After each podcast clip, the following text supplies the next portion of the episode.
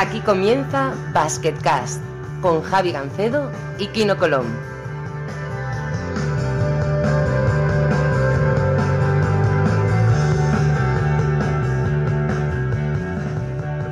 Hola a todos y bienvenidos al tercer programa de la segunda temporada de Basketcast. Soy Javi Gancedo y con nosotros, como siempre, campeón del mundo, Kino Colón. Muy buenas. ¿Qué tal? Muy buenas, ¿cómo estamos? Te has librado porque íbamos a traer a Laia Palau esta semana y pensaba leer el currículum entero de Laia Palau, que es una cosa... es una Espectacular, ¿eh? Sí, será la semana que viene, ¿no? Pero, pero sí, eh, la verdad es que no hemos podido tener a la- a Laia Palau por problemas de, de agenda, pero hemos conseguido un, vamos, eh, una superestrella en esto de, en esto del baloncesto y los podcasts. Beca Burjanache, muy buenas. Muy buenas, buenas tardes, ¿qué tal? Muy bien, ¿cómo estás? ¿Sí? ¿Todo bien por Gran Canaria?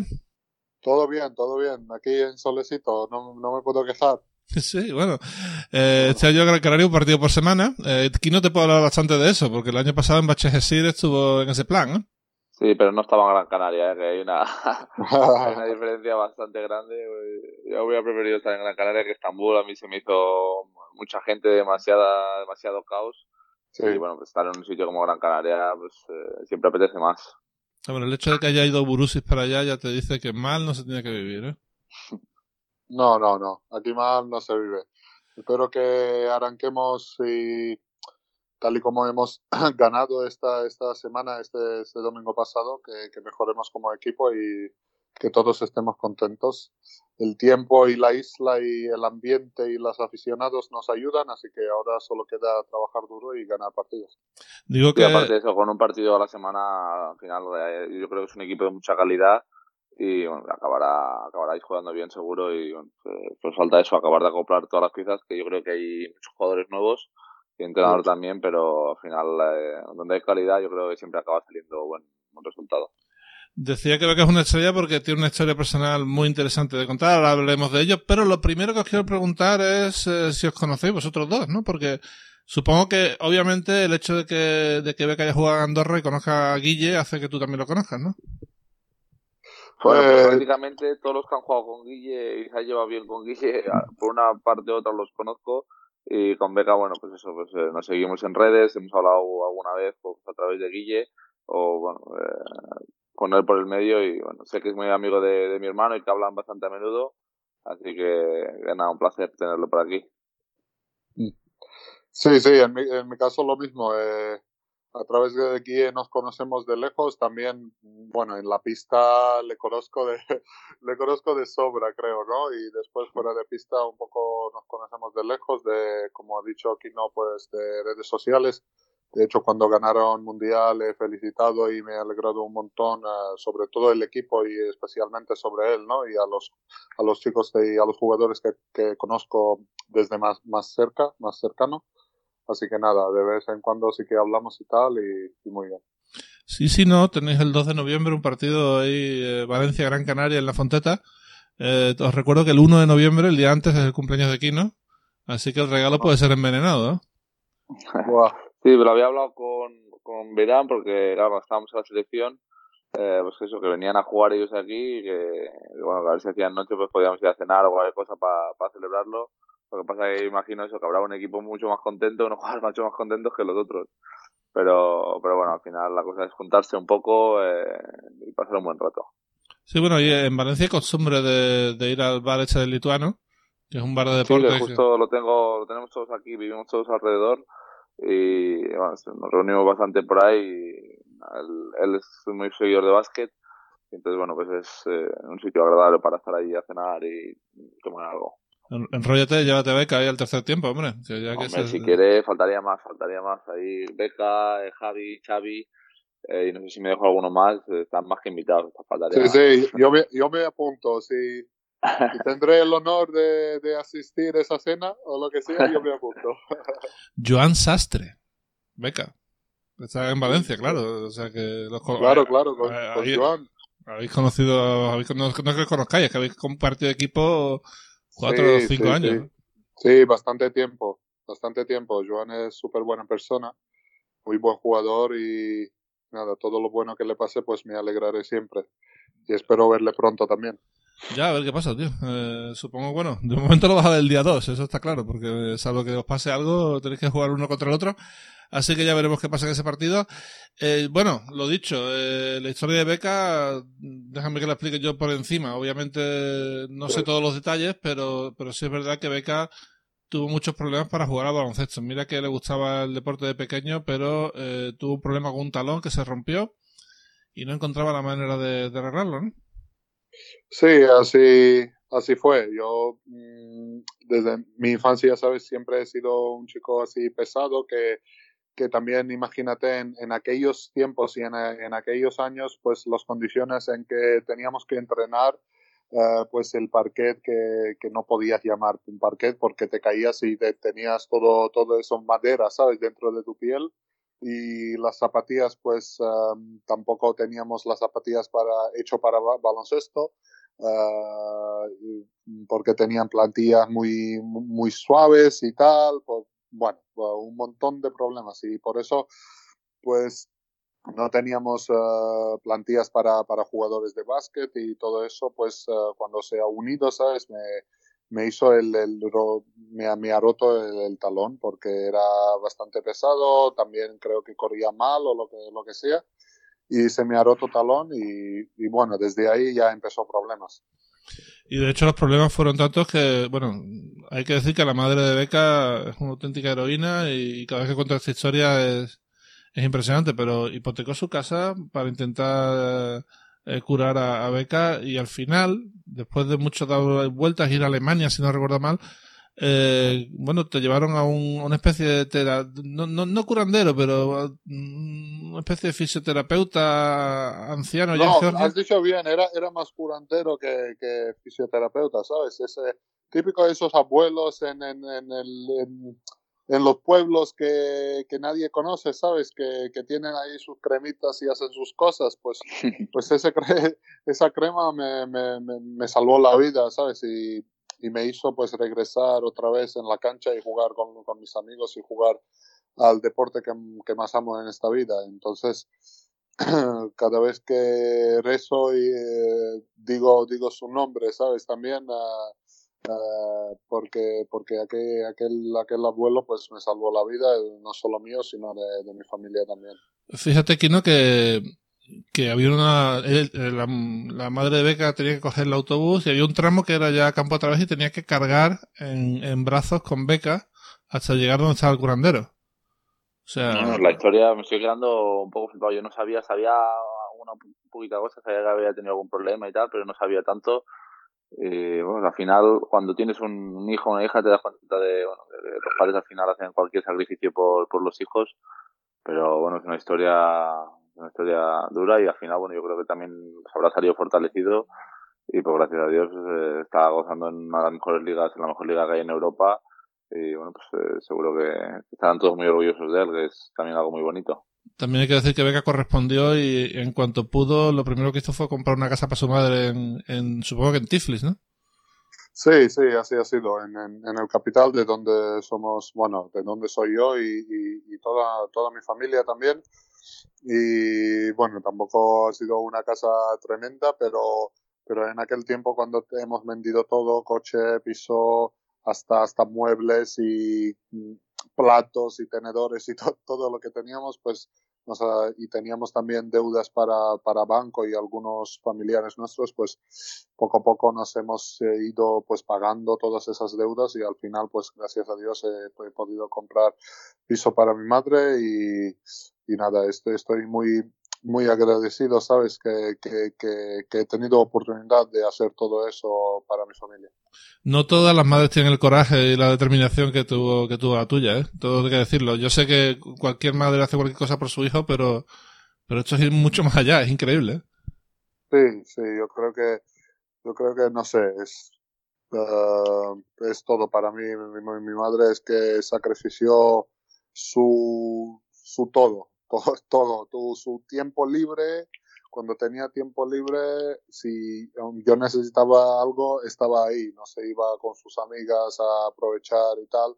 eh, y siempre ha sido y lo es para mí, ¿sabes? 24 horas, 7 días a la semana, pues disponible para mí en lo que necesite. Entonces, eh, todo lo que yo hago, hago para ella, hago para mi padre también, que se, se, ha fallecido cuando yo tenía 14 años y ellos han sido y son dos personas en mi vida, pues... Uh, inmejorables, ¿no? Digamos, y, increíbles. Entonces, todo lo bueno que hago yo uh, en mi deporte o en, en, mi carrera deportiva o lo que sea, después de mi carrera deportiva, todo lo bueno que haga son para ellos y para mi familia también, para mi esposa y mi hijo. Eh, suele pasar, o sea, y no creo que sea coincidencia aquí, ¿no? Que cuando tienes un, dos padres que son sólidos, digamos, que son gente que te apoya al 100%, eh, suele, suele haber resultados buenos. O sea, el, jugador tiene más posibilidades de llegar a la élite, ¿no? Eh, bueno, al final, eh, cómo te crías, eh, los valores que tú tienes dentro, yo creo que son claves para cualquier cosa en la vida, ya no solo en el deporte, sino para ser una buena persona, para trabajar. Eh, bueno, al final yo creo que es lo, importante en la, en la vida, eh, intentar pues, criar mejor a los a pequeñas generaciones, a nuevas generaciones que son nuestro futuro y bueno, sobre todo pues eso, darles una, una estabilidad y ayudarles en todo lo que se todo lo que se pueda. Yo creo que es algo que tiene mucha relación. He visto casos de padres pues eh, que prácticamente han destruido, no destruido, pero dificultado mucho la carrera de su hijo, otros que han ayudado y bueno, pues eh, ahí es la clave está buscar el, el equilibrio, pero yo creo que toda la vida eh, se basa en, en, ser una buena persona y estar, bueno, ser solidario con todo el mundo. Estoy completamente de acuerdo. Vamos a hablar de cosas un poquito más, más alegres, aunque esto no hay que contarlo, obviamente, porque, porque no se entiende a la figura de, de Beca sin, sin su infancia. Pero bueno, ¿cómo te, cómo te encuentra el entonces Cajasol? Eh, ¿cómo, supongo que fueron algún europeo sub-16 y, y te vieron jugar. Sí. ¿no? Sí, así fue. En 2009, si no me equivoco, jugué mi primer campeonato sub-16, eh, campeonato europeo, división B, eh, con, mi, con mi selección. Y la verdad que lo hice muy bien y después me, me llegó uh, una oferta de, de, en aquel tiempo de Cajasol eh, desde Sevilla para ir a, a la ciudad para hacer pruebas, ¿sabes? Y jugar algunos partidos con el equipo cadete y después de hacerlo todo eso, uh, lo hice, entrené bien, he jugado bien y he regresado a mi país después de cuatro días y después me mandaron ya, ya oferta, bueno, ya contrato normal y corriente, ¿no? Y, y así fue mi llegada a Sevilla con, con 15 años. De hecho, coincide bastante con, con Cristas Porzingis cuando Porzingis eh, tenía problemas de anemia y cuando prácticamente sí. se ahogaba jugando al baloncesto, ¿no? Sí, sí, Cristas, Cristas era, bueno, era, muy gracioso porque cuando llegó estaba más canijo que, muy, muy, muy delgado, tío, y, y medía, no sé, uh, o sea, yo tenía 16 años, él, él tendría 15 y ya medía 2, 203 o algo así, si no me equivoco. Y, y yo estaba en el equipo de junior ya, creo, y él en cadete. Y después de nosotros entrenaban ellos y no veas eh, el sufrimiento que, que pasaba el, el, chiquillo, ¿sabes? Casi se desmayaba y todo. Pero después poco, mira cómo está ahora. Incluso después de, después de explo, su explosión aquí en Europa, ahora está como un toro, ¿sabes? Y su, su progresión, creo que su, su, su su mejoría de, de, individual, de físicamente, ¿sabes? Ha sido, ha sido increíble. Bueno, yo creo que la clave fue, yo no sé si fue Isma la, la nutricionista o quién fue. También, también, también. Pero también. hay alguien que le puso las pilas porque Chris estaba muy, o sea, le faltaba músculo por todas partes y ahora, ahora parece Iván Drago, el de, el de Rocky, ¿sabes? sí, sí, sí, sí. Así es, ahora está hecho un toro, vamos. ¿Recuerda alguna anécdota, alguna cosa graciosa con Crisas, con Billy o con, o con la gente, de, o con Guille Corrales? Ah, uh, sí, es que todo es, todos esos, es que hemos pasado muy buenos años y tenemos muy buenos recuerdos todos juntos, porque imagínate en un, en, en un equipo, en una plantilla de, de primer equipo de ACB, eh, estuvimos tantos jóvenes y todo nos eh, y la verdad que 24 horas pasábamos juntos y todo nos, ent nos entendíamos genial, ¿sabes? Uh, así en, en concreto siempre, siempre digo en todas entrevistas, digo lo que me viene primero en cabeza, que cuando salíamos de la fiesta por ahí, uh, con las chicas hablábamos en andaluz, ¿sabes? Yo y Cristal. Y era, era, increíble, ¿sabes? Cristal decía de, que era de Triana, que venía 2.16 el tío rubio con los ojos azules, así delgadito, y decía que era de Triana.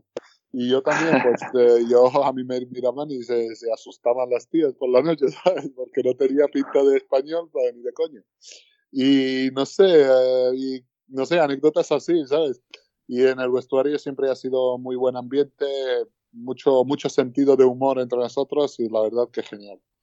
Hombre, yo creo que si ese equipo se llega a quedar todos juntos, o sea, incluyo a Pierre Oriola, que llegó justo cuando tú te ibas, pero si se llega a quedar con Satoransky, Sastre, contigo, con Cristas, con Billy Hernán Gómez, eh, con, con, John Sastre, o sea, es que sería, sería tremendo el equipo. ¿eh? Sí, la verdad que es, es muy interesante, ¿no? Ahora pensar eh, lo que podría pasar con todo, todos esos jugadores de cantera que, que tuvo Sevilla en, en, aquel, en aquellos tiempos y en aquellas temporadas. Pero bueno, no se ha, desgraciadamente no se ha podido uh, no se ha podido ser uh, posible y qué vamos a hacer. Pero creo que y, y haríamos muy bien. Mérito tiene no. también el que, el que los fichó tan jóvenes, ¿eh? porque acertar tantos jugadores y luego con esa proyección que han tenido todos, eh, tiene mucho sí. mérito. ¿eh? Tiene Sí, mucho mérito. Yo cuando- esto alguna vez lo he comentado con, con Sase del equipo este que teníais, de todos los jóvenes, y pff, era, yo creo que era un futuro prometedor. Lo que pasa que estos clubes también muchas veces pues se enriquecen a través de eso, de, de vender a las promesas cuando ya se hacen más, eh, más jugadores profesionales, pues del dinero que sacan de estas ventas y tal. Yo, no sé si lo comenté aquí en un Basket el año pasado y bueno, a Sastre se lo he dicho y alguno más, que estuve muy cerca de fichar por, eh, por Sevilla el año que estabais todos. Yo creo que fue uno de mis últimos años aquí en, en ACB, antes de Ah. marchar a, a Rusia. Y nada, estaba buscando casa y todo en, en Sevilla, lo que pasa que al final hubo un pequeño problema con el contrato y tal, y, y no sé si me fui a Bilbao a estudiantes, ya no me acuerdo qué año era exacto, pero vamos, que estábamos buscando casa, casa y todo, así que hubiéramos, hemos estado cerca de compartir vestuario. Oh, qué bueno, qué bueno. Mira tú, cómo es la vida. Mira, yo, yo, yo creo que, yo creo que San, Eme- San Emeterio tuvo lo, lo mismo en su carrera, la Sí. Como que estaba muy, muy cerca, ¿no? De fichar en Sevilla, incluso ya buscaba pisos para alquilar y después no, no se ha podido hacer. Hubo un ¿Era traspaso con el? Madrid, creo, con el Sí, Victoria, justo. Madrid-Vitoria, y bueno, al final eh, decidieron quedárselo y ese año acabó siendo MVP de la liga eh, ganando la final. O MVP de la Ah, final. vale, o sea, vale, vale. Haciendo un 2 La más vida 1 da para ganar el. sí. Vamos, eh, yo solo he hablado con, con Fer eh, y supongo que tú también podrás hablarlo con, cuando quieras, Kino. Por cierto, Fer, a ver si viene por Basketcast, que será bien recibido. ¿eh? Lo invitaremos, lo invitaremos. eh, Está bien, ¿no? Pues tenía las maletas hechas y lo que pasó fue que el Madrid le vendió a. O sea, el Vasconia le vendió al Madrid a Vidal y a Prigioni. Se quedaron, sin, Ajá. cu- se quedaron sin cupos y se lo quedaron porque era cupos. Si llegase a San Emeterio belga, hubiera terminado en Sevilla igual. Pero como Ah, era español, pues eh, necesitaban cupos y mire, al final de la temporada, 2 más 1 para ganar la liga y, y cambio. Y al año siguiente fue primer quinteto de Euroliga, o sea. eh, Madre mía, increíble. fue mala suerte. Yo tengo que decir que hablé una vez con Joan Plaza hace un montón de años. Y Sí. me- y, eh, porque cuando llegó por Zingis a la- al equipo decía, bueno, este chaval, ¿qué, qué, qué, cuéntame, qué tal, cómo es, tal. Y dice, bueno, por Zingis eso, pero a mí el que me gusta es Burjanache, porque tiene mucha hambre, y tiene mucha ganas. Y de hecho te puso a jugar antes que por Zingis, quizá porque tenías un año más, ¿vale? Pero también eh, te dio algún minutillo aquí y allá, ¿no? Sí, sí, Joan, Joan me hizo debutar en, en ACB cuando, ah, ¿cuántos años tenía yo? Die- creo que tenía 17 años cuando debuté contra, contra Bilbao, ahí en, ahí en Bilbao por 34 segundos. Y, y jugaba de tres y defendía a Basileiades, ¿sabes? Estaba más cagado. y, y, y me acuerdo que ah, Aaron Jackson se llamaba, ¿no? Al, Sí. al- al base. Pues yo creo que jugaba ahí y penetró y yo desde el lado fuerte hice una finta, creo que muy larga, ayudé y dejé a Basileiadis que me- medio solo, ¿sabes? Y ha pasado balón a, a, él, a costas. Y digo, madre mía, lo que he cagado. Y después salto y cuando tira, yo es, es, es que me acuerdo muy bien, estaba rezando, por favor, no, por favor, no. Y el balón ha hecho un, un airball, ha, ha hecho agua, pero fuerte, ¿sabes? El balón ha cruzado el aro y digo, toma, buena defensa, tal. Y después eh, no, no he tocado ni, ni balón, ¿sabes? Dentro de esos 34 segundos, pero bueno, es un, es un recuerdo súper bonito para mí.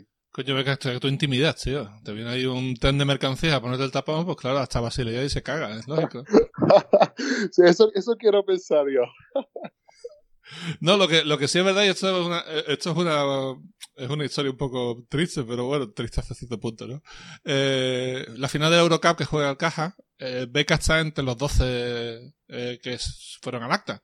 No sé si llegaba a no sé si llegaste a jugar algún segundo, pero, pero el caso, sí, llegaste a salir, sí. Eh, yo, yo jugué, eh, pues era la, el formato de, de, en aquel, en aquella temporada de Eurocup era de Final Four, ¿sabes? Sí. Y en, en semifinal jugamos uh, uh, contra Benetton, creo, y, y juego tres segundos. Creo que últimos tres segundos o algo así.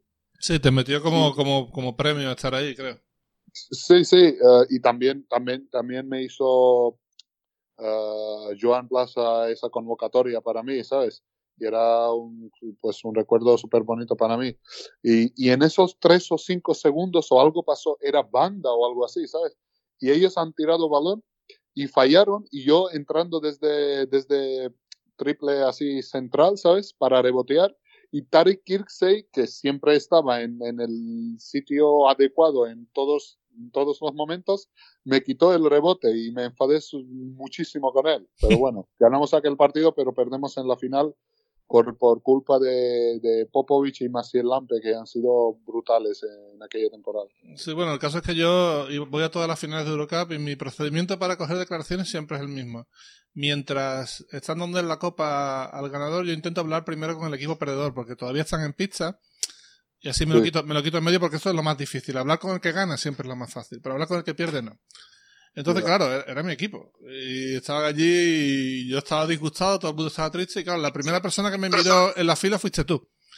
Y pensé, ¿Ah, yo, ¿sí? digo, tío, digo, no voy a hablar, no voy a hablar con el chaval porque, joder, si encima ya tendría que hablar con un capo aquí o algo. Necesitaba hablar con dos jugadores, pero digo, si hablo con Beca, hombre, yo qué sé, tío, eh, ha jugado tres segundos, no puedo hablar con él, ¿no? Y tampoco es plan de yeah. meterle este marrón, porque estaba todo el mundo eh, fatal. O sea, Tarik se pegó una harta de llorar en el vestuario. Sí, yo estaba, yo estaba al lado de Tarik uh, en, en, en, la pista cuando nos daban medallas, ¿sabes? Y, ¡buah! y cómo lloraba, incluso en la pista lloraba, ¿sabes? Y, y todo, claro, cuando pierdes una final así, pues todo el mundo muy disgusto, ¿no? Para todo el mundo. Sí, al final se recuerda con cariño porque al final ha sido el máximo eh, logro continental del club, ¿no? Pero en aquel momento jodía, claro, jodía. Y, bueno. Sí, sí, sí. Sí, sí. Pero bueno, ha sido, ¿cómo decir? Eh, achievement. Eh, ha sido un objetivo en, aquel, en aquella temporada que tenía el club, pues creo que se ha logrado. Lástima, no, no perder en la final, pero bueno. En fin, lo que sí disfruto hace mucho fue el año de Aito cuando fuimos a playoffs, ¿no? Eso sí que fue una auténtica pasada. ¿eh? Sí, sí, sí, así fue. Eh, contra Valencia, ¿no? Exacto. ¿Te refieres? Sí, sí, sí, cuando... sí. Jugábamos, creo que teníamos un juego bastante alegre, jugamos muy bien. De hecho, ahí en Valencia per perdiendo y en, en, en los momentos uh, súper importantes, Scott Banford pegaba a, a, a Cristal, el ILU para Kristaps y cosas así, ¿sabes? Y jugamos bastante, bastante bien. Sí, fue muy divertido. Yo no sé si seguiste aquel, aquel Cajasol último de Porzingis de, de Satoransky, sobre todo, porque luego ya Satoransky se fue al Barça y aquello, sí. no, aquello no fue lo bueno. Ya entraron los americanos, compraron el club y aquello ya fue en fin, a ti que te voy a contar, Beca, que te hicieron la putada del siglo. Pero, pero bueno, eh, ese equipo era muy divertido. Justo ese, esos playoffs y esa, y esa, esa temporada fue, fue espectacular, ¿no? Sí, sí, claro. Yo creo que un grupo de jugadores increíbles y también con, pues, con el entrenador y, y todo eso unido, creo que se ha hecho un buen grupo y un buen equipo y, y se ha demostrado, ¿no? Y bueno, saliste de aquella manera de Sevilla. Uh, a Beca no se sabe por qué, lo cortan después de la pretemporada. O sea, cuando justo iba a empezar la temporada, lo dejan sin dorsal. Y eso sí, tuviste suerte de que fuiste a un equipo donde eras muy protagonista y donde te dieron mucha bola y donde hiciste un paso adelante en tu carrera como Coruña, ¿no? Sí, sí, la verdad que yo, aunque, aunque Sevilla, pues uh, durante de verano, pues cuando, cuando los dueños no eh, se han cambiado y llegaron americanos, pues a mí no me lleva a nadie, pero sí que tenía un contrato, un, un tercer año de contrato, mi último año, pero yo, yo insistí, ¿no? con el delegado y con, con el entrenador que conocía, ¿por qué no me llaman tal? Que me llamen, que me, que me informen qué pasa, no sé qué. Y después de, de insistir e insistir, me han llamado y el 2 de septiembre, cuando estaba a punto de salir de, hotel para jugar con el último partido de, con mi selección de, Georgia, uh, pues me, me, dijeron que antes de salir del hotel justo me dijeron que no había plaza para mí y que mejor era buscar un equipo para mí.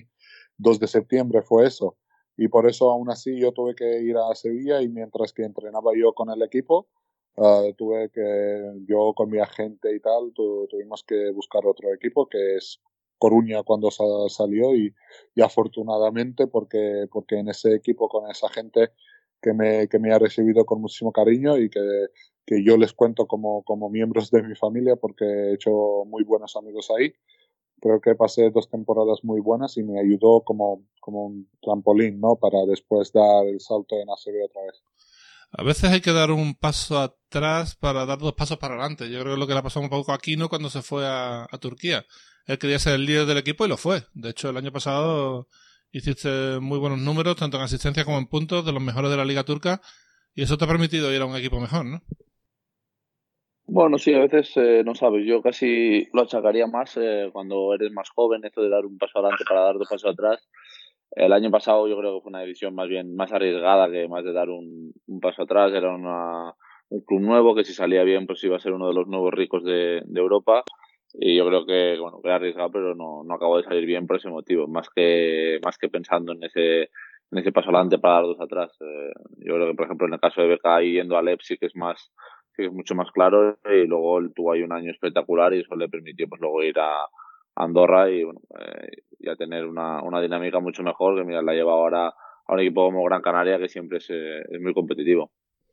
Bueno, hablando de Andorra, eh, bueno, lo primero, no se sabe mucho del Básquet Coruña y, y me gustaría saber un poquito más. Eh, ¿Qué tal es ese club? Eh, bueno, el baloncesto gallego progresa, pero no se sabe mucho de, de, Coruña. ¿Qué tal, qué tal te, bueno, te recibieron bien, pero supongo que es un sitio bien organizado también, ¿no? Sí, la verdad es que aparte de recibirme muy bien, uh, el club es, es, muy serio, uh, cuida a sus jugadores uh, muy bien. creo que son tienen tienen ese, esas ganas y, tienen esa hambre para llegar en ACB en en, en algún futuro cercano y yo, yo les deseo desde aquí pues muchísima suerte para eso y yo creo que yo creo que pueden y tienen los recursos para, para hacer ese, ese objetivo posible y para lograrlo uh, y, y, no sé siempre intentan hacer uh, buen equipo aparte de no solo no solo juntar los jugadores buenos sino también Uh, se preocupan si, si, los jugadores son, son, son buena gente, que, que el vestuario funcione, uh, que, que, la química del equipo es súper importante, todo el mundo sabemos. Así que yo creo que hacen lo, los pasos que, de, que dan en cada temporada, creo que son correctos. Ahora ya que han fichado a, a Sergio, que, que ha sido mi, mi entrenador ayudante el año pasado en San Sebastián, pues yo creo que yo creo, yo creo que harán bastante bien y los resultados seguro que llegarán. Quiero hacer un inciso, Kino, eh, para que veas los gilipollas que soy yo a veces. ¿eh? ¿Te puedes creer que con lo bien que habla español de Beca está como 6 o 7 años hablando en inglés? sí. Así lo practicaba, que tampoco está mal eso, ir practicando un poquito de, de inglés. Pero yo trabajo, yo, yo, trabajo en inglés, coño, ya, ya practico cada día. Pero, pero que no entiendo por qué, yo no sé por qué me dio no, por ahí, macho. Eh, si, si es por practicar, perfecto, ¿eh? No pasa nada, pero cuando hablamos, cuando hablábamos por, por, por Twitter y me hablabas y insistías a hablar de, de, en inglés, yo flipaba, ¿sabes? Pero ¿por qué ese tío me habla en inglés? Ya, si desde los 15 años yo vivo en España. No tengo, ni, no tengo ni puta idea. ¿Por qué? Porque luego con Porzingis hablo en castellano, con Satoransky también, o sea, con los demás todos, con todos, ¿eh? No entiendo, no entiendo por qué. son, son, chorradas que pasan. No sé. Curioso, ¿eh? A, veces, a, veces, esto también pasa con, aquí con el castellano y el catalán, que cuando te acostumbras a hablar con alguien en un idioma, aunque ah, sea, ya, ya. Esto, esto, pasa, ¿no, Kino? Supongo que a ti te pasa, que habrá gente que, que es catalán parlante, pero hablas en castellano porque tenéis costumbre de hacerlo así, ¿no? Esto pasa muchísimo y sobre todo, pues, eh, si tiene algún problemilla cuando estamos con la selección española. Además, este año que éramos muchos eh, catalanoparlantes, entonces cuando tú empiezas a hablar con alguien en catalán, luego es muy difícil cambiar en castellano, se te hace como muy raro, es, es poco natural. Y pues eso pasaba a veces, tío, que estábamos hablando con, con alguno de los catalanoparlantes y había al lado uno que solo hablaba eh, pues castellano y te decía, eh, que estoy aquí, es eh, pavila, cambia de idioma. y nada, pues eso. Pasa sobre todo estás con la selección. Aquí eh, también pasa un poco porque, por ejemplo, con Sastre y con Guillem yo hablo catalán eh, y claro, luego Fernando y Alberto pues son castellano parlantes, entonces tienes que ir controlando un poco quién hay a, a tu lado. Bueno, esto, los equipos hoy en día ya son torres de Babel casi, ¿no? Aquí todo el mundo habla de cualquier cosa, seguramente Diot y Laverí el año pasado hablarían en francés y así todo el mundo en inglés, la lengua de todos y en fin, hay que saber un poco de todo. Eh, Andorra, eh, yo creo que, corrígeme si me equivoco, Beca, pero creo que pillaste a todo el mundo un poco por sorpresa, ¿no? Había jugado muy bien en la LEV, pero nadie se esperaba que pudieras tener ese nivelón en ACB y, y lo tuviste, ¿no? Sí, yo creo que no solo la gente así de fuera y también los aficionados, sino también uh, uh, la gente de, de, los, de los clubes de rivales, ¿sabes? Los jugadores y entrenadores creo que creo que hicieron uh, como, como un chico de LEV que ha subido en ACB y bueno, se, será uno más, pero yo creo que poco a poco en, uh, en cada entrenamiento y cada partido he, he, podido ganarme los minutos y después esos minutos aprovechaba yo creo que bastante bien y con, con, con mucha efectividad, ¿sabes? Además que ganábamos y aquella temporada arrasábamos todo en, la, en, en, casa. Lo que pasa es que el problema era fuera de casa no, no ganábamos ni una. Pero bueno, en casa, pues con la gente, con los aficionados en la bombonera ahí, pues uh, súper contentos y también me ha salido y tuve, tuve buenos partidos, que hicimos también Copa del Rey y después entramos en playoff, pero ya desgraciadamente uh, me lesioné y no he podido jugar playoff. Eh, de hecho, en Andorra, este año, el año pasado en Eurocup hizo 10-1 en casa. Y fuera, bueno, ganó sí. más, ganó alguno que otro, sobre todo la primera temporada no ganó ninguno fuera. Yo no sé, aquí no tú que conoces aquello mucho mejor que nosotros, el hecho de tanto viaje, tanta, eh, cada vez que salir, tener que coger tres horas el autobús siempre, ¿esto te acostumbras o realmente tiene un impacto? Bueno, yo lo sufrí un poco en Kazán. En Kazán, eh, esos viajes, pues hay que estar muy mentalizado. Nosotros, cuando, sobre todo cuando viajamos a Europa, pues hayamos, eh, eh, teníamos que aguantar viajes de 10, 12, 14 horas. Y bueno, la suerte que teníamos ahí es que viajábamos dos días antes del partido. Y bueno, yo, Kazán sí es verdad que teníamos muy buen balance fuera de casa. Pero al final yo creo que es un poco todo. Yo creo que es un pabellón que se pone muy, con mucho, mucho ambiente, bastante caldeadito eh, la, yo creo que la afición de Andorra pues eh, está muy ilusionada con todo el proyecto de, de Morabanca Andorra y están animando ahí a tope. Y es una cancha pues, muy difícil en, en ACB y bueno, han ido creciendo mucho con, con todas las temporadas, pero yo creo que lo, lo difícil lo hicieron sobre todo al principio, cuando subes, del LEP, un poco lo mismo que, que Beca, cuando tú estás jugando muy bien el LEP, bueno, todo el mundo dice sí, sí, ha jugado muy bien, pero el LEP, el paso difícil es hacerlo en, en ACB ellos lo han conseguido y bueno, pues ahora son un equipo que, que es normal verlos en la zona de playoff o en la, o en la Copa del Rey y eso bueno para, una, para un país pequeño como, como Andorra pues tiene mucho mérito. Eh, bueno, hablando de la lesión, eh, supongo que la experiencia que tuviste de pequeño te ayudó a ser fuerte mentalmente, ¿no? Porque te has recuperado perfectamente y no has dejado de trabajar y no has dejado de creer que podías volver a, a jugar al mismo nivel, ¿no? Sí, la verdad que ha sido una lesión cuando también el, timing de la lesión ha sido bastante mala, ¿no? Porque era, en, era yo, estaba en mi mejor momento, en mi mejor forma de, baloncesto en mi carrera cuando salía para arriba poco a poco con, el equipo de Andorra y me pasó esto que, que esa lesión me apartó de, de las pistas uh, un año y medio y más de un año, año y medio, ¿no? Casi, casi dos años. Pero bueno, sí, como has dicho, ya, ya he tenido experiencias de lesiones duras, eh, duras y yo creo que eso también, la experiencia uh, me ayudó a, superar esa lesión también. Tienes un lema que es Strong Never Quit, ¿no? Los fuertes nunca se rinden, ¿no? Y lo llevas a, rajatabla, ¿no? Sí, sí, sí, ese, es mi lema de, de mi vida y, y, estoy con esa mentalidad y estoy intentando pues tener esa mentalidad en eh, todo lo que haga, porque porque las cosas no van a ir tal y como nosotros queremos siempre. Así que cuando las cosas vayan mal, pues hay que, hay que agachar cabeza y empujarlo y uh, tirar hacia adelante. Si de verdad amas y te gusta lo que haces. Aquí los jugadores así son necesarios, ¿eh? gente que si le dice el entrenador pégate 100 cabezazos, se pega 110. ¿eh? Siempre, siempre uno de estos en el equipo, o más de uno, siempre va, va muy bien. Yo creo que, que Andorra, por ejemplo, ese año, que es el que más recuerdo de, de Vega, porque claro, yo veo, sigo mucho siempre a mi hermano, pues les daba un plus de energía que, que bueno, que, les hacía en casa, pues eh, prácticamente, eh, yo creo que me acuerdo de ganar una Barça, Madrid, si no me equivoco, ese año, pero bueno, prácticamente ganaban todos los partidos y la gente disfrutaba mucho y bueno, tener un jugador así al lado que cuando hay un balón suelto se tira de cabeza y luego encima en ataque cuando está la cosa caldeadita puede meter dos o tres triples o abrirte el campo. Eh, pues bueno yo creo que es un jugador que, que les fue muy bien y ahora por eso lo ha visto también eh, Gran Canaria y, ha empezado a, a, mostrar su calidad y estoy seguro que, que, será un muy buen año para, para él. Y bueno que, que ayudará mucho a Gran Canaria a estar arriba eh, ¿Crees que antes hablamos de Tariq Kirksey, que era un tío que también rodaba por los balones lo que hiciera ese falta? también, sí, este, este hacía también muchas fallas el tío viejo. Eh, era el rey del rebote largo, ¿no? Visto, cada vez que la pelota salía más de 4 metros lejos del aro, el tío aparecía siempre y reboteaba, yo no sé cómo lo hacía. Pero supongo que ha sido un ejemplo para ti en ese sentido, ¿no? En el, en el que si hay una pelota suelta hay que ir a por ella y que hay que cogerla y hay que tirarse como sea, ¿no? Uh, sí, yo me acuerdo muy bien con, con cuando, eh, cuando eran mis primeros días de, convocatoria, cuando me ha convocado Joan Plaza para mis primeros entrenamientos en ACB, me, me, acuerdo que me ayudaba bastante.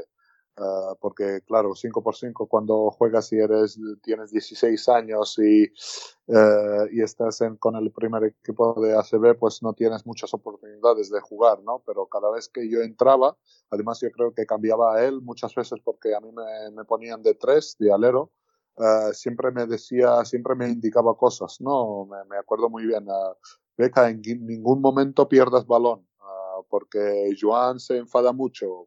si, si, tienes que tirar, tíratela, pero no, nunca lo pierdas, ¿sabes? Y, cosas así. Después de entreno también me, indicaba en, qué posición tenía que estar defensivamente, en qué momento y tal. Y la verdad que, la verdad que tuvo, tuvo un, impacto positivo en mi carrera.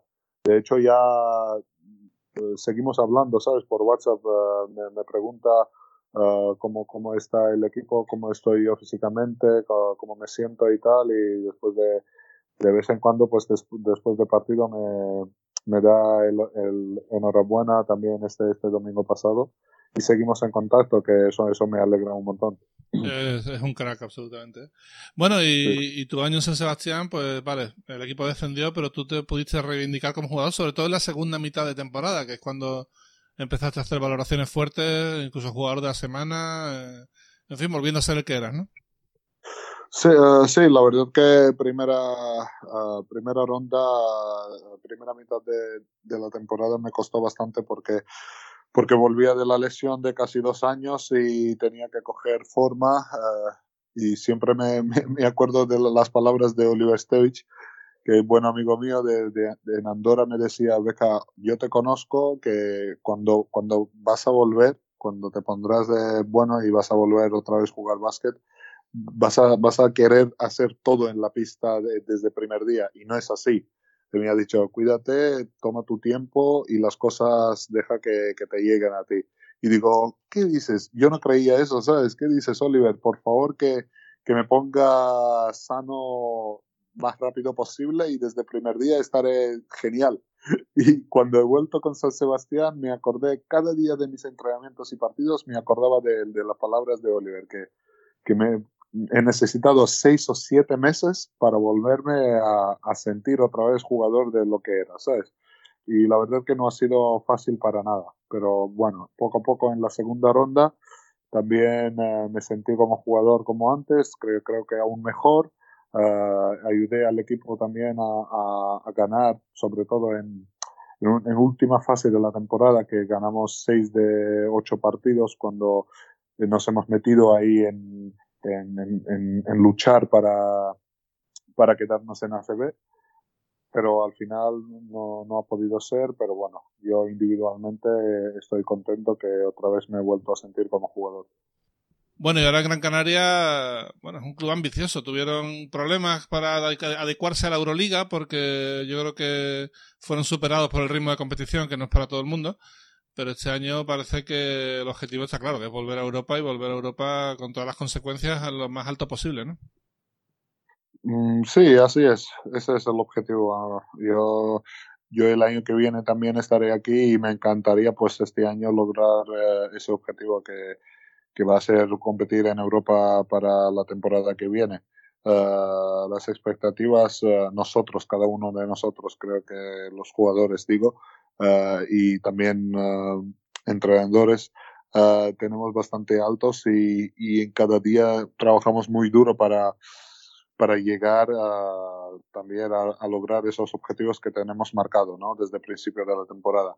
Que el principio no ha sido tal y como queríamos, pero bueno, uh, eso es un proceso, un proceso largo, la temporada es larga y tenemos el tiempo de, eh, tenemos el margen ¿no? de, tiempo para, para mejorar y también demostrar y sacar todo el talento y, la calidad que, que nuestro equipo tiene.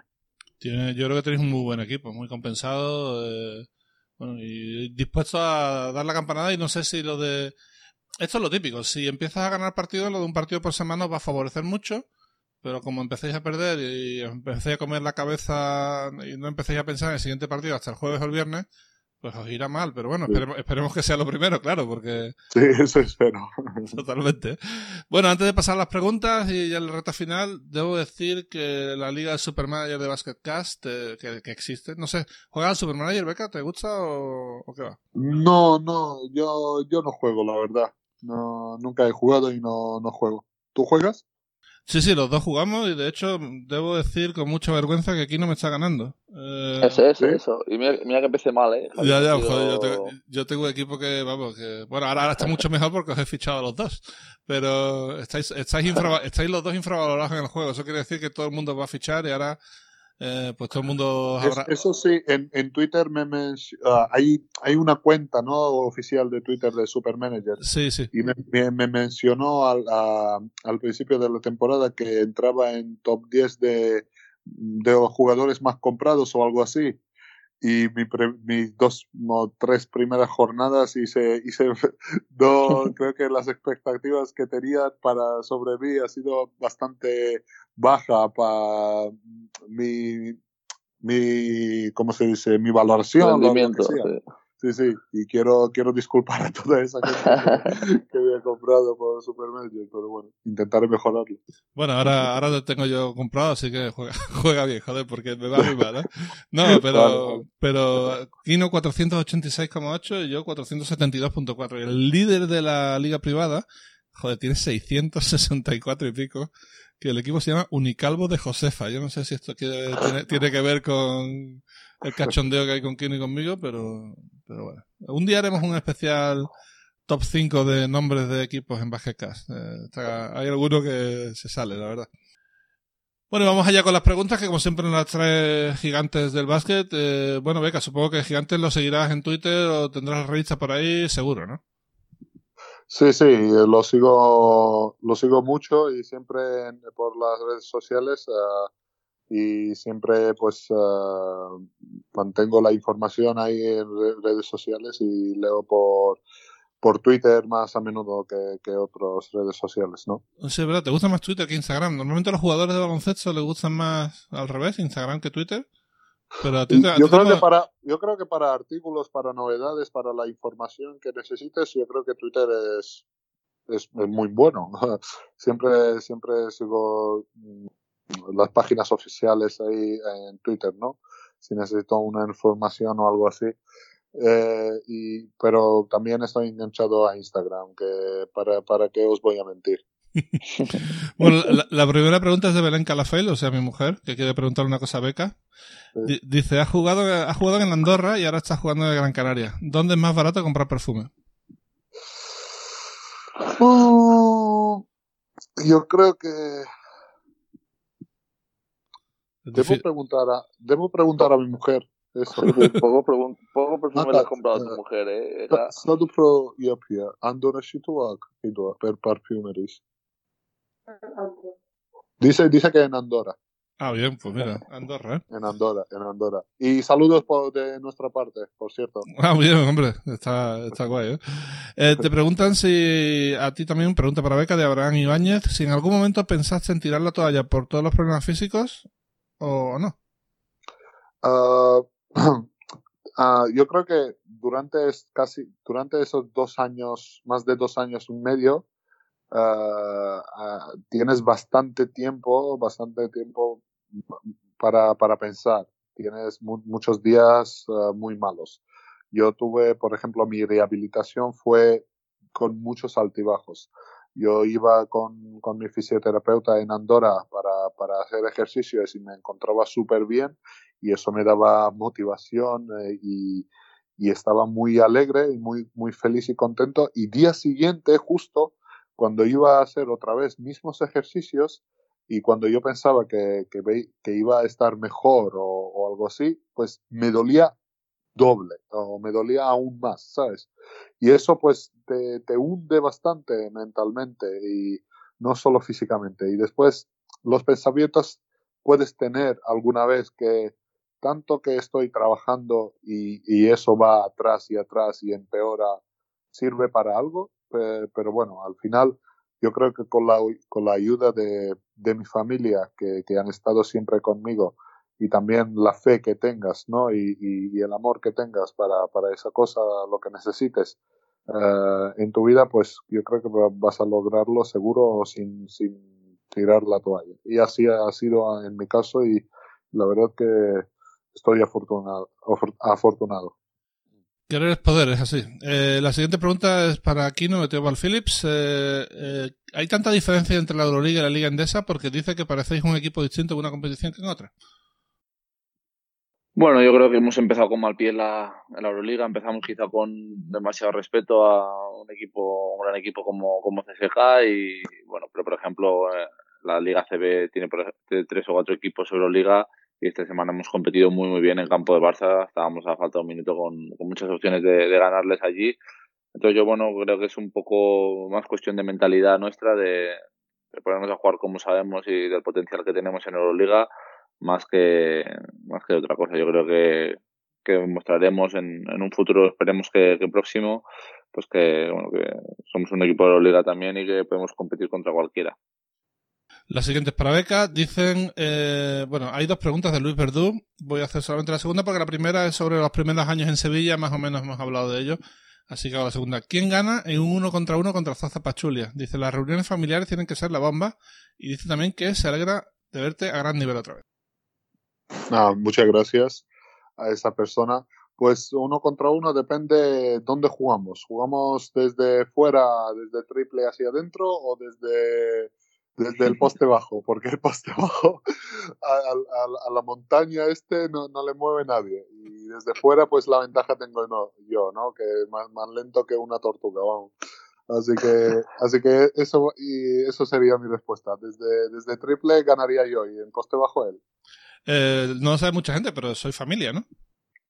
Sí, somos, somos primos hermanos y como ha sido pues eh, la reunión de, de, de, de, familia es sobre todo durante de verano, cuando nosotros los dos uh, estamos en Georgia y tenemos oportunidad y, y, ese tiempo de verano para aprovechar, así que todos los veranos pues nos, nos unimos y es bastante guay, ¿no? Porque durante toda la temporada nos seguimos uno, a, uno al otro y después durante de, de verano pues charlamos un montón de básquet ya que él se, es, porque él se ha retirado de la selección de, de, Georgia, ahora también de baloncesto, pero desde 2013 tuve la oportunidad de jugar con, con él durante todos los veranos con la selección, así, así que ha sido bastante guay. De hecho, con Toco Sangalia también te llevas muy bien, ¿no? O sea, yo cada sí, vez... Sí, con Toco, con Toco ¿qué, qué te a decir? Eh, nos conocemos desde, desde que teníamos, no sé, siete, ocho años, nueve años. Y ahora pues jugar en ACB en la misma liga, pues uh, los dos juntos pues es, es muy bueno, ¿no? Y somos amigos y nos mantenemos en, en contacto y también en la selección pues somos compañeros y también, también compartimos misma posición, así que tenemos mucho en común. A ver, aquí dos preguntas de Pablo García, te voy a hacer las dos porque creo que son interesantes. La primera es eh, para Beca, eh, que vive fuera desde niño. ¿Cómo debería actuar un club con los jugadores de fuera, especialmente si son jóvenes, para que se sientan bien en la ciudad y en el club? Uh, yo creo que tiene, yo creo que tienen, uh, como, como, decir, uh, hacer caso a los jugadores jóvenes y, y, intentar, pues, darles todo lo que necesite, no todo lo que pide, ¿no? Cada día, pero todo lo que necesite y todo, todas esas uh, cosas simples, ¿no? Uh, yo creo que es importante, pues en mi caso, como, como el niño de 15 años, 14, 15 años, cuando llegue ahí, que no esté solo con básquet, sino como, como me ha dado en aquel club de Cajasol, pues una profesora de español, primero cinco o seis meses para aprender español bien y después me han metido en un colegio, ¿no? ¿no? Para, para seguir con, con mi educación y, y, todos los días yo iba en colegio como uno más con, mis, con mis compañeros. Y, y ese, ese, esa, esa parte uh, de educación uh, compartido con, con también deporte para un jugador tan joven de 14, 15, 16 años, pues es súper importante también, que hay, que hay que hacer caso también a eso y después pues a, hacer, como he dicho, hacer caso al jugador todo lo que necesite y siempre estar disponible pues para ayudarle en, todo lo que sea. Y la segunda pregunta es, eh, eh, ¿qué te gusta y qué te parece curioso de la comida en Donosti, en Sevilla y en Georgia?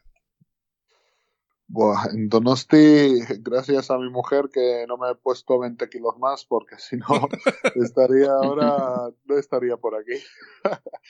Pero, pero bueno, hay, eh, tiene sus diferencias, ¿no? En San Sebastián, en Donosti, eh, Javi, tú y yo hemos, hemos sentado ahí, no hemos comido nada, nada increíble, pero bueno, hemos compartido ahí un, buen rato y, todos sabemos cómo, cómo se come ahí. Eh, en Andorra también, pues sobre todo el, el, el preparador físico que, que, lo conocía muy bien los, los restaurantes y le encantaba ir, eh, y de hecho un día me invitó a cenar con, con su esposa, pues eh, me recomendaba muchos los restaurantes en las montañas, ¿no? Había unos restaurantes argentinos que eran súper buenos y si te, gusta, si te gustaba carne y tal.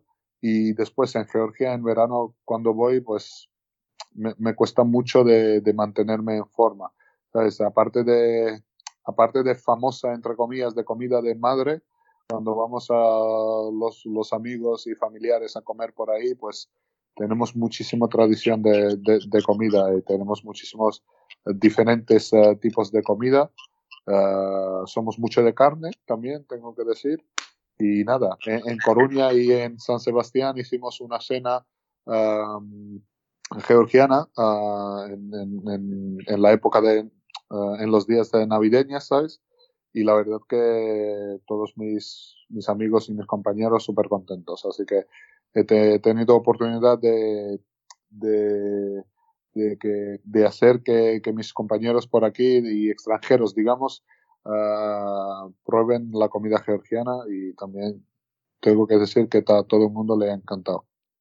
Tengo que decir que yo la comida georgiana la he probado en Krasnodar, que había un, cuando fui a la final de la Eurocup, Estuvimos tres, o cuatro, días. El primer día fui, porque estaba cerca del hotel, a un sitio georgiano. Me encantó. Fuimos. El primer día fuimos dos, el segundo día fuimos cinco. Y el último día ya terminó yendo hasta Bertomeu. O sea, todo el mundo. o sea, bueno.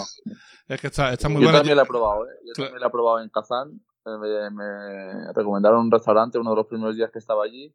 Y bueno, era comida georgiana y tal. Y nos gustaba mucho y íbamos bastante. Y luego yo jugué contra el, contra el equipo de Georgia de la capital y también fuimos a cenar por ahí por Georgia y la verdad es que cenamos muy bien. El Vita, ¿no? El Vita, Vita, sí. Que estaba, ah, me equivoco, estaba el base que estaba ahora en, en Vasconia, Pierre Henry. Y nada, eran, bueno, un equipo nuevo en la liga. No sé si ganaron uno o, dos partidos en todo el año.